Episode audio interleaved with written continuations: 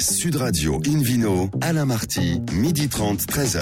Bonjour à toutes et à tous, très heureux de vous retrouver en ce dimanche midi. Notre émission est en public et délocalisée. Nous sommes au restaurant Baravin Nicolas à Paris, au 31 Place de la Madeleine. Je vous rappelle que vous écoutez Invino Sud Radio dans la capitale sur 99. Aujourd'hui, un menu qui prêche, comme d'habitude, la consommation modérée et responsable. Le cépage euh, d'Urza, le Vino Quiz pour gagner des cadeaux en jouant sur invinoradio.fm. L'épisode 2 de la prohibition, les résidus dans le vin, que des bonnes nouvelles, en compagnie de mes quatre stars du jour, Hélène Pio, Pierre Guigui, David Cobold et Philippe Forbach. Bonjour à tous les quatre. Bonjour. Bonjour. Oh, c'est mignon, ça, ce bonjour de midi, là. Est-ce que vous aimez les vins du Bordelais de façon générale, Hélène? Moi, je suis totalement fan. Vous êtes, fan ah bah, C'était la bonne réponse, non Oui, c'est la bonne réponse, Voilà, bon, bah, Est-ce que vous êtes fan des Belges aussi? Euh, écoutez, euh, Philippe Gueluc, oui, et puis, euh, et, puis surtout Thibaut Delahaye. Et eh bien voilà, c'est le premier invité. On parlera avec Thibaut, donc à la fois du Bordelais, de la Belgique. Bonjour Thibaut. Bonjour. Alors 25 ans de fidélité à Soukou Badvini. Vous, vous l'aimez, votre, votre patron, Antoine Leccia euh, je ne vais pas dire que c'est un frère parce que c'est mon patron, ce serait peut-être un petit peu trop, mais ça fait 25 ans qu'on travaille très proche. Et vous avez quitté la Belgique pour travailler dans le vin Après un billet, plutôt que de me retrouver dans une banque au Luxembourg comme 95% de mes, de mes condisciples, j'ai trouvé que la vigne, le sud de la France, était quand même beaucoup plus agréable. Donc Et vous avez eu plein de jobs au sein du groupe Vous avez été tout le temps bordelais? Euh, Non, non, j'ai commencé ben, sur le marché belge donc. Et puis après, je suis parti 4 ans en Chine. À l'époque de Jean-Jean À l'époque de, Jean-Jean. Puis je suis parti 4 ans en Chine pour développer tous les marchés asiatiques. Ça, c'était fin des années 90, début 2000.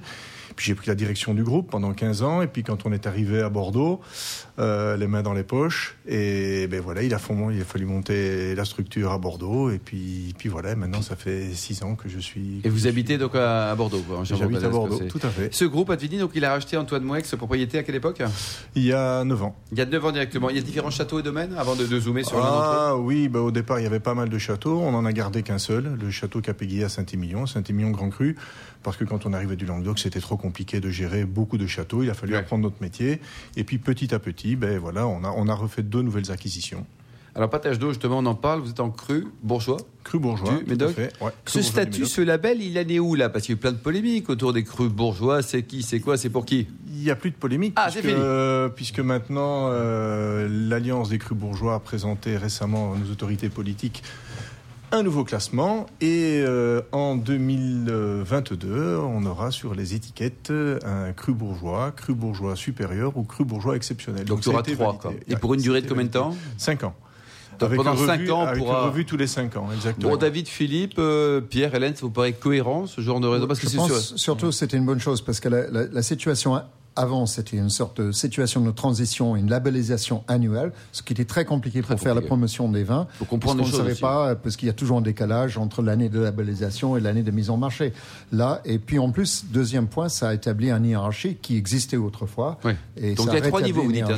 Trois niveaux. Philippe Orbach, c'est bien ce qu'ils font là C'est une très bonne idée. C'est vrai que c'est euh, avant qu'on passe dans cette étape intermédiaire, c'était pas un repère suffisamment euh, fiable pour, les consommateurs, quoi, je veux dire. Et les Pio, le consommateur, il sait ce que c'est qu'un cru bourgeois ou pas bah, S'il écoute euh, une vidéo sur radio, bien sûr. Oui, bien sûr. Grâce à cette question. Et vous, Pierre Guigui, vous comprenez toujours pas Je hein pense que c'est bien. Si, si, j'écoute souvent l'émission, c'est pour ça que je sais ce que c'est un cru bourgeois. Alors, c'est une bonne idée parce qu'il y a eu, ils ont perdu quelques crus bourgeois d'exception qui sont partis du classement parce qu'ils refusaient d'être de, classés avec tous les autres crus bourgeois. Ah, on peut refuser d'être cru bourgeois. Ils ont, ils ont refusé de se présenter, tout simplement. donc, on ne se soumet pas. C'est une démarche. Euh, mmh. C'est volontaire. Et donc maintenant, avec trois, une échelle de trois, euh, trois niveaux, donc certains vont peut-être revenir. Bon, peut-être, faut espérer. Peut-être, peut-être à voir quoi c'est. Alors, euh, ce château euh, Patache d'eau, racontez-nous. Première vendange en 1720. Est-ce qu'Hélène Pio était née à l'époque? Oh, depuis... Certainement pas. Certainement pas. Elle était à peine décongelée. C'est les chevaliers d'eau qui, sont, qui se sont installés. Au... Ah, d'eau, comment ça écrit C'est pas comme l'histoire, c'est autre chose, ça. D'eau, non, non, des, apostrophes AUX. Pourtant, dans le Médoc, euh, l'eau, on sait pas ce que c'est. Et en fait, en fait, la famille d'eau, elle est arrivée dans le Médoc en, 1632. Mais c'est vrai que c'est en, en, 1720 que les premières traces, entre guillemets, d'un vignoble sur un lieu dit Patache ont, eu lieu. Ouais, ouais. Le vignoble des grands euh, à cette époque-là, non, c'était, on parlait de, en, journaux, je pense 94, 94 journaux, 94 dans mon pays. Et, euh, et aujourd'hui, euh, on est à 70 hectares. Donc 30 hectares à l'époque, maintenant 70. Le style de vos vins, vous produisez que, que des rouges et aussi des blancs, des rosés? Qu'est-ce que vous avez Que des rouges. Que des, rouges, 100%. Comment est-ce qu'on peut définir votre, le style des vins? Ah, ben, le style de nos vins est lié à notre terroir. à Bordeaux, sur le plateau de Bégadan, c'est un plateau calcaire un plateau calcaire recouvert de 20 à 25 cm d'argile donc forcément, du cabernet sur de l'argile, ça donne des vins puissants, avec des structures tanniques puissantes. Donc ça veut dire que c'est des vins qui sont extrêmement aromatiques, mais qui ont une capacité d'élevage et de vieillissement remarquable. Il faut commencer à les déguster au bout de... Alors sur une bonne année, on va dire, parce que c'est compliqué ah, le sur, millésime. Sur des jolis millésimes, là on a eu la chance d'avoir euh, trois jolis millésimes entre 14, 15 et 16. Euh, c'est des vins qu'on aura du plaisir à déguster dans une dizaine d'années. Ah, une dizaine d'années, quoi. Et, là, les, 2011 sont vraiment très agréables à boire pour le moment. Et le potentiel de garde, pareil sur, une bon, sur un bon millésime 15 ou 20 ans sans aucun souci. On a ouvert avec un, collègue de, de, de M. Forbrac, Andreas Larsson, très récemment, un double magnum de 75 c'est Mais il faut nous appeler Thibault, on peut se libérer ce jour-là pour les Vous êtes les bienvenus à Patage d'eau. double magnum. Bah, surtout double magnum, quoi. Double magnum, ça fait trois fois la tête d'Hélène Pio. Alors, Hélène. Euh, alors, je suis pas allée euh, aussi loin que 75, où je n'étais d'ailleurs pas née, je vous le rappelle. Euh, mais euh, en revanche, j'ai goûté cet été euh, une bouteille de 95 que mon père avait eu la bonne idée d'oublier dans la cave et qui était fabuleuse. Donc, fabuleuse, comme. Ah Pierre Oui, c'est vrai, c'est des vins très structurés. Il y a une petite phase au départ où on peut le boire même jeune qui est sur le fruit, et ensuite, effectivement, il faut l'attendre. Mais ça, le, fruit, excusez-moi, le fruit arrive des, des, 30% de merlot qu'on a. Sur, euh, en dehors de l'argile, on a des parcelles de graves très profondes. Et là, on a des merlots. Mhm. Et c'est vrai que les merlots, très jeunes, apportent cette rondeur, ce fruit, cette élégance. après, il se referme un peu, et après, il faut effectivement attendre. Mais jeune, il est, il est très agréable. Hein. c'est vous que David Cobold? Moi, je trouve que la, vinification moderne et surtout la, maturité des raisins a beaucoup fait évoluer cette question. On n'a plus vraiment besoin de garder 10 ans euh, des vins du Médoc euh, comme autrefois. C'est plutôt une bonne nouvelle, ça, non? C'est une très bonne nouvelle, mm. et, y compris pour vous sur le plan commercial, mais aussi pour nous consommateurs. Bien sûr. Au niveau distribution, justement, vous produisez combien de, bouteilles par an sur le, château en lui-même? Euh, À peu près. Hein. Sur, des, sur des jolis millésimes, entre 300 et 350 000 bouteilles de premier vin, et puis après, un second vin, relais de patache, issu de parcelles qui sont peut-être un petit peu moins qualitatives ou des jeunes vignes, puisque bah, chaque année on arrache et on replante. Et donc ça c'est le second vin relais de patage d'eau. Et ça s'exporte aussi pas mal, c'est en... Ça s'exporte très en bien. Belgique notamment chez vous? En Belgique certainement. mais le, client historique, euh, ben, on est chez lui, c'est Nicolas. Ah, Nicolas. 50 euh, ans. Le millésime 2014 sera le 50e millésime suivi par Nicolas. Quand Successivement. La famille, oui, quand la famille n'a pas lui à racheter sa propriété à la famille Delon, propriétaire d'autres crus du Médoc très connus, c'était en 64. Le Villascaz entre autres, Potensac, et, et, et, donc il l'a référencé chez Nicolas.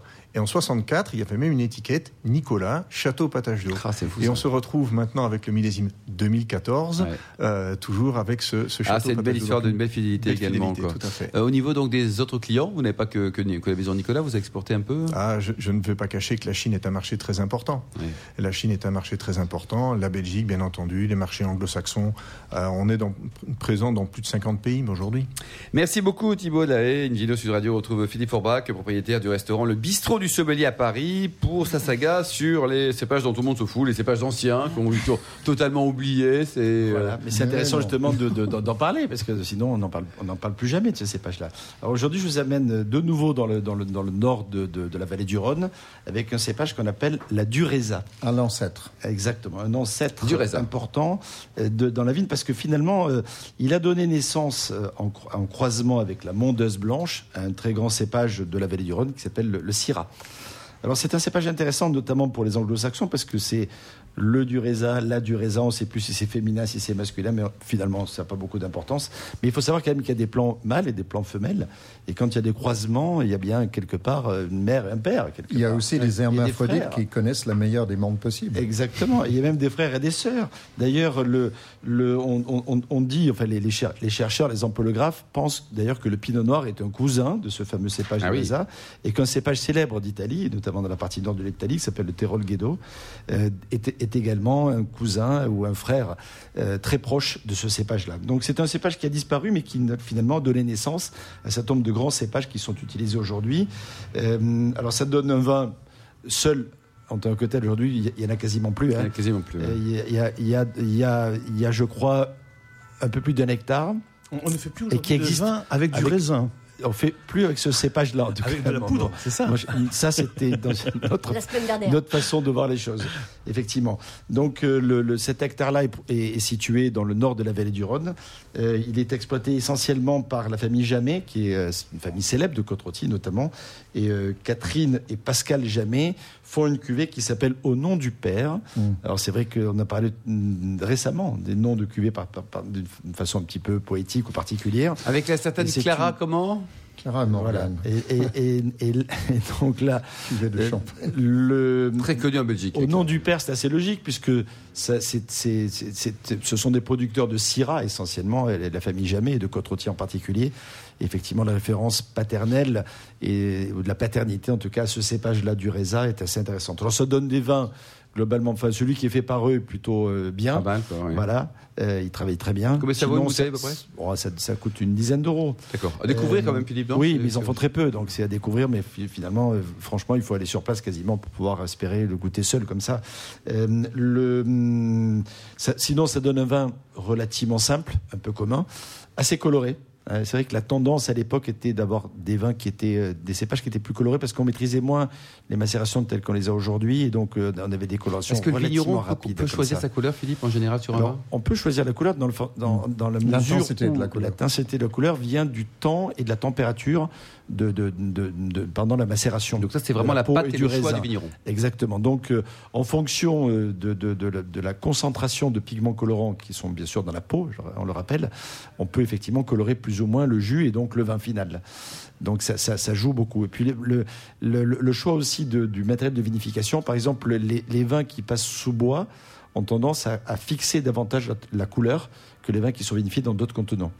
Euh, voilà, c'est aussi une façon de, de, fonctionnement. Euh, voilà, donc ce cépage du raisin est un petit cépage euh, peut-être anecdotique. C'était le quatrième de, de, Non, mais c'est très intéressant. Hein. Le, le, je, Hélène Pio, vous allez la passionner, non? Absolument. Oui, exactement, elle est passionnée. Je, je bois ses paroles.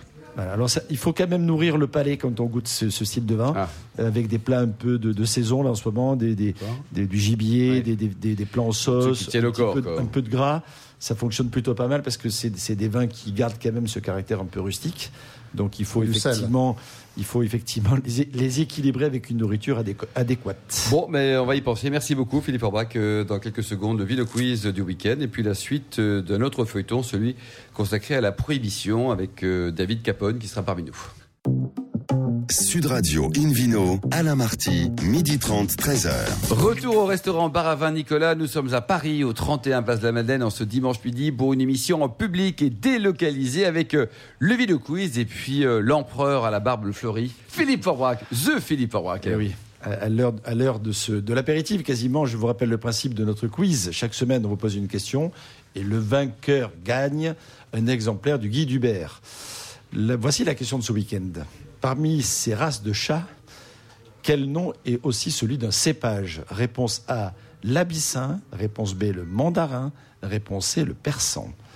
Pour répondre et gagner un exemplaire du guide Hubert, rendez-vous toute la semaine sur le site Invino radio.fm, rubrique Vino Quiz. Le gagnant sera tiré au sort parmi les bonnes réponses. Merci beaucoup Philippe Orbach. Invino Sud Radio retrouve David Cobod, le cofondateur de l'Académie du vin de Paris, pour toujours la prohibition, encore et toujours. C'est suite, c'est suite après les, célèbres épisodes aux États-Unis. Je vais vous parler un peu plus tard de, des résidus dans ces pays-là, y compris en France, euh, en quelque sorte. Mais d'abord, récapitulons un peu les pays où il y a une prohibition totale ou partielle parfois temporaire. ça, c'est assez intéressant. Évidemment, on pense euh, particulièrement aux pays musulmans. Euh, je peux lister quelques-uns le Kuwait, euh, l'Arabie Saoudite, les Yémen. L'alcool est totalement prohibé, que ce soit la consommation, la production, l'importation, la distribution et tout. En Malaisie, autre pays musulman, c'est prohibé uniquement pour les musulmans. C'est tout à fait toléré pour les autres et c'est importé pour les autres habitants parce que Malaisie, c'est multiculturel. Aux Maldives, il est interdit d'importer de l'alcool et on fouille vos bagages à l'arrivée. En revanche, on peut en vendre dans les hôtels touristiques parce que les touristes ont besoin et le Maldives, c'est un. Oui, c'est un seul hôtel avec une petite île. Si en plus il n'y a pas d'alcool, ça peut être long parfois. Euh, ça dépend avec qui vous êtes parti. Ben, c'est ça, quoi. Emmenez-moi et vous verrez, ça vous paraîtra très oh, court. Oui, Hélène. Alors, le Pakistan, à un moment donné, a autorisé l'alcool euh, pendant 30 ans, à partir de 47, mais ensuite a été restreint par le, restreint par le président Ali Bhutto.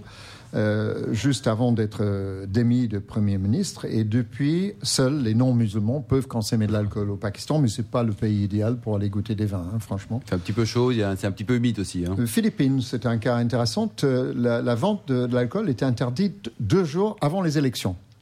Donc trois, c'est uniquement? Uniquement. Et on a essayé d'étendre ça à 5 ans. Ça a été renversé par la Cour suprême. Donc ah c'est une période très courte, mais deux jours, c'est pour empêcher les gens d'aller voter n'importe quoi. Bon, euh, voilà. A, priori, c'est ça. Mais bon. C'est peut-être une idée à creuser en France. Oui, ou dans d'autres pays. Il y a hein. peut-être certains partis dont le niveau baisserait si on, si on votait à jeun. Alors, au Thaïlande, c'est pareil. Euh, on ne peut pas vendre de l'alcool pendant les, élections au Thaïlande, ni pendant les fêtes. Euh, de, religion euh, bouddhiste, et ni euh, au jour de l'anniversaire du roi, non plus. Pourquoi pas hein. Voilà, donc euh, c'est comme ça. En Angleterre, la monarchie n'a pas bougé au niveau alcool. Alors hein. parlons, parlons justement de l'Angleterre. Alors des relents de prohibition existent bien sûr, ou il existait en Angleterre et en Australie et en Nouvelle-Zélande, les pays d'obédience anglophone de l'Empire britannique, avec les heures de fermeture des pubs. Il était interdit de vendre de l'alcool en dehors, euh, en tout cas à consommer sur place, en dehors des heures d'ouverture du pub. Licensing laws étaient très sévères. Alors ça n'a pas produit les résultats escomptés parce que les gens euh, s'empêchaient de s'enfiler des shops de bière très très vite avant la fermeture à 10h30 et ils étaient éjectés à 11h complètement euh, bourrés, donc c'était pas très bon. Et en Australie, c'était pire, ça s'appelait the 6 o'clock swill, les pubs fermés à 6 h et il y avait des urinoirs à côté pour que les gars puissent évacuer leurs 5 pintes qu'ils avaient enfilés. Donc c'était complètement ridicule. Donc ça, c'est fini, heureusement. Mais il y a toujours des restrictions. Le centre d'Adelaide, par exemple, n'a pas le droit de vendre de l'alcool. C'est assez curieux. Euh, on a des restrictions aussi euh, dans des pays comme la Suède, monopole d'État. Euh, j'ai parlé de la Philadelphie hier. Euh, j'ai cité aussi le Québec et l'Ontario. D'autres provinces du Canada ont libéralisé la vente. Par exemple, Alberta a vendu tous ses magasins d'État. Euh, en gardant quand même le revenu des, impôts euh, sur l'importation. donc tout ça, c'est très lié à des histoires fiscaux. C'est quand même important parce que le taxe sur l'alcool est une source de revenus importante. Et je me rappelle très bien qu'à un moment donné, le futur euh, enfin ceux qui voulaient devenir les, premiers de Québec, avaient promis de, libéraliser et d'abolir la monopole d'État. Ils n'ont jamais fait quand ils ont regardé. Oui, ce qu'ils allaient perdre, quoi. Euh, donc c'était beaucoup, beaucoup d'argent. Et à ce titre, la Société des alcools de Québec, qui est la société qui gère les monopoles d'État, euh, est le plus gros acheteur de vin au monde. Au monde. Seul, un seul client, le plus gros acheteur de vin au monde. Et ils revendent ça uniquement au Québec ou ailleurs? Non, non, uniquement au Québec. C'est toujours État par État c'est toujours le principe de ces, États un peu fédéraux. Hein. Chaque État est libre, et d'ailleurs aux États-Unis, chaque État est libre d'autoriser ou non la vente d'alcool et même de laisser les comtés aux États-Unis. Vous avez des comtés qui sont des dry counties. C'est-à-dire un comté, c'est en gros c'est pas une commune, c'est plus grand qu'une commune. Ils peuvent décider. Euh, peuvent décider de, mettre à complètement à sec ou complètement mouillé ou demi-sec, demi-mouillé. Hein. Donc il y a des autorisations très bizarres. Comme ça, c'est, chacun se... Alors je veux parler quand même de la France, puisqu'en France, on n'est on est pas en pays de prohibition, mais dans un pays où certaines choses sont contrôlées, notamment la communication sur le vin, on le sait très bien avec la loi E20. Et le ministre de la Santé euh, a dit qu'elle rêve d'interdire l'alcool. Elle l'a dit, Agnès Buzyn. Alors, euh, évidemment, je pense qu'elle n'arriverait pas, il faut l'espérer. Mais ce qui est quand même curieux, quand on regarde la communication du ministère de la Santé sur l'alcool, chaque fois qu'on voit euh, quelque chose comme ici, là, j'ai devant moi une publicité, réduire sa consommation d'alcool, diminuer les risques de cancer, franchement, c'est pas la mer à boire. Qu'est-ce qu'on voit à côté? Un tire-bouchon. Et dans les communications récentes, qu'est-ce qu'on voit pour illustrer la, la, volonté de réduire la consommation d'alcool? Un verre de vin rouge, pas bière, pas spiritueux, toujours un verre de vin. C'est quand même assez curieux et ça, ça me perturbe un peu qu'on ne fait aucune différence entre les différents produits, leur nature, leur mode de consommation, le degré d'alcool, mais on, ne fait pas de, la distinction entre les modes de consommation. Et, et je pense que cette politique de airbag n'est pas la bonne méthode pour éduquer les gens sur une consommation responsable. Merci beaucoup David Cobol. Les Nuits Sud Radio retrouve Pierre Guigui, le fondateur du concours Enfort, pour nous parler des résidus dans le vin. C'est quoi un résidu? Ah, Les résidus, il y, a, il y, a, plusieurs résidus. Hein. On peut trouver des résidus de produits phytosanitaires qui ont été mis dans les vignes. Euh, donc c'est une très bonne question parce qu'en plus on retrouve en général les derniers résidus qui ont été mis dans les vignes, c'est-à-dire qu'on retrouve plutôt euh, des antifongiques, anti anti champignons on va dire, mais on trouve plus rarement des, des, des, pesticides par exemple qui sont mis en général avant. Donc euh, c'est vrai que ce qu'on on ne trouve en général dans les résidus en priorité les derniers produits chimiques qui ont été mis dans le sol sur les vignes. Donc ça, ça veut dire qu'il faut prendre une bouteille de vin, analyser le contenu du vin et on va trouver des choses. On va trouver des choses. Résidus. Alors des résidus qui sont ou, pas. ou, pas. bien sûr, des résidus qui sont euh, donc des produits phyto qui ont été mis dans les vignes, euh, des produits phyto soit chimiques de synthèse ou euh, des produits qui sont pas chimiques de synthèse, donc des produits comme du cuivre ou des choses comme ça qui sont pas chimiques de synthèse, mais qu'on peut aussi retrouver dans le dans le dans le, dans le, vin. On retrouve aussi des produits qui ont été rajoutés en vinification. Hein. D'accord. Ça, peut se, indépendamment de indépendamment du raisin dans les vignes. Ouais. Exemple le tanin. Exactement les tanins qu'on peut rajouter, on peut. Donc. Et c'est mauvais tout ça pour la santé?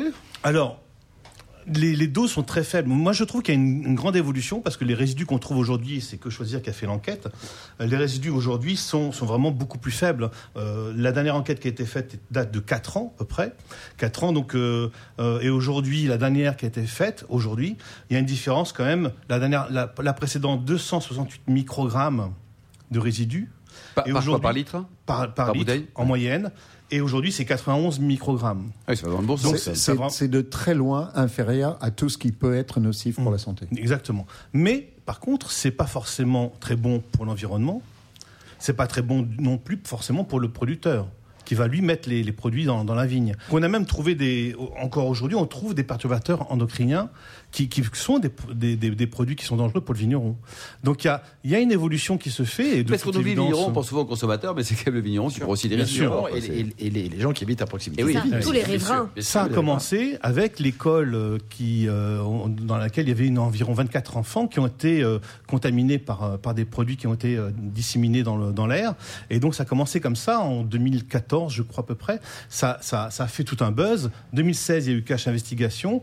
Et depuis, les, les, différents présidents du comité interprofessionnel des vins de Bordeaux, donc c'était Bernard Farge et aujourd'hui c'est euh, Alan Sichel, qui ont pris des positions extrêmement euh, claires en disant euh, il faut absolument réduire de façon très drastique les produits phytosanitaires, mais il ne faut pas oublier que le CIVB, donc le Comité interprofessionnel des vins de Bordeaux, ne peut que suggérer. Hein, il n'a pas le droit d'interdire. Il n'a pas l'autorité. Il n'a pas d'autorité. Il peut accompagner, c'est ce qu'il faut d'ailleurs. Qui est l'autorité? C'est Il peut influencer il peut influencer. Alors, et il l'a fait d'ailleurs. Oui, complètement. complètement. Il a très et bien qui pourrait interdire? La loi vient d'où alors? Alors, les, les, les, les, euh, les appellations d'origine contrôlée hein, qui, qui, qui, qui, gèrent, enfin les, les, organismes qui gèrent les appellations peuvent dire voilà, nous on s'interdit, il y a des appellations qui disent on s'interdit d'utiliser les produits phytosanitaires. D'accord, donc on n'a plus le droit.